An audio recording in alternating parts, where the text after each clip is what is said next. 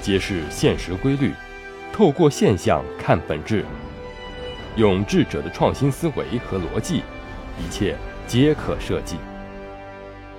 强者思维，作者李梦瑶，播讲陈二步。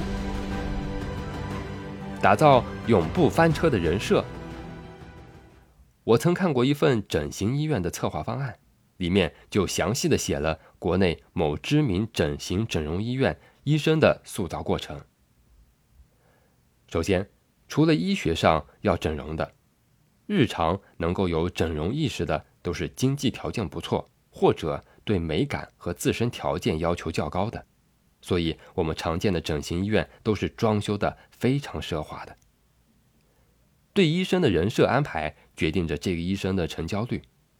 医院有专门的策划团队为医生美化简历，发布资讯，提高知名度，同时也进行包装。医生的办公室一定是特别豪华的，环境令人舒服且心生羡慕。要求医生在白大褂里面必须穿精致高档的服饰。男医生可用名贵手表扮演自己，女医生需要昂贵的首饰去撑场面。当人们意识到这个医生是个成功人士、精英阶层，也会认为他比较专业且能帮助到自己。听起来是不是又无奈，但又很有趣儿呢？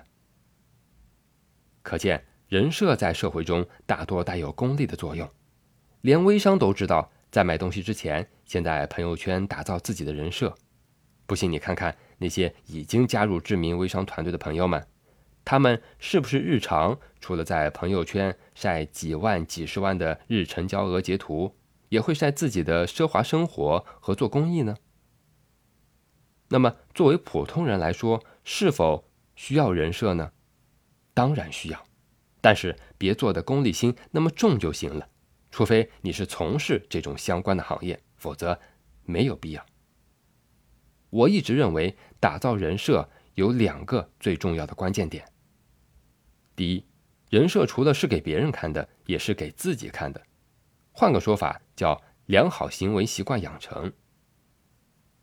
第二，最好的人设是自然的，是你本来的样子，加以训练和修行，变得更好，这样避免伪装出来的人设。容易翻车，这是一个必然的定律。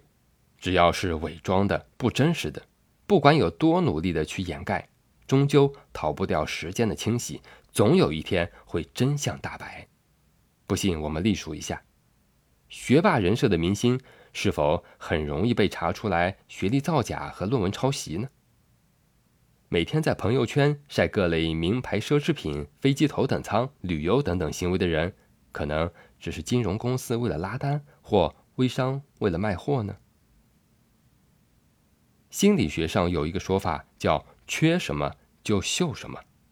如果一个人在朋友圈非正常的展示一样东西，有两种可能：第一，他没有；第二，他刚拥有，新鲜的。所以，只有自然的才是最好的。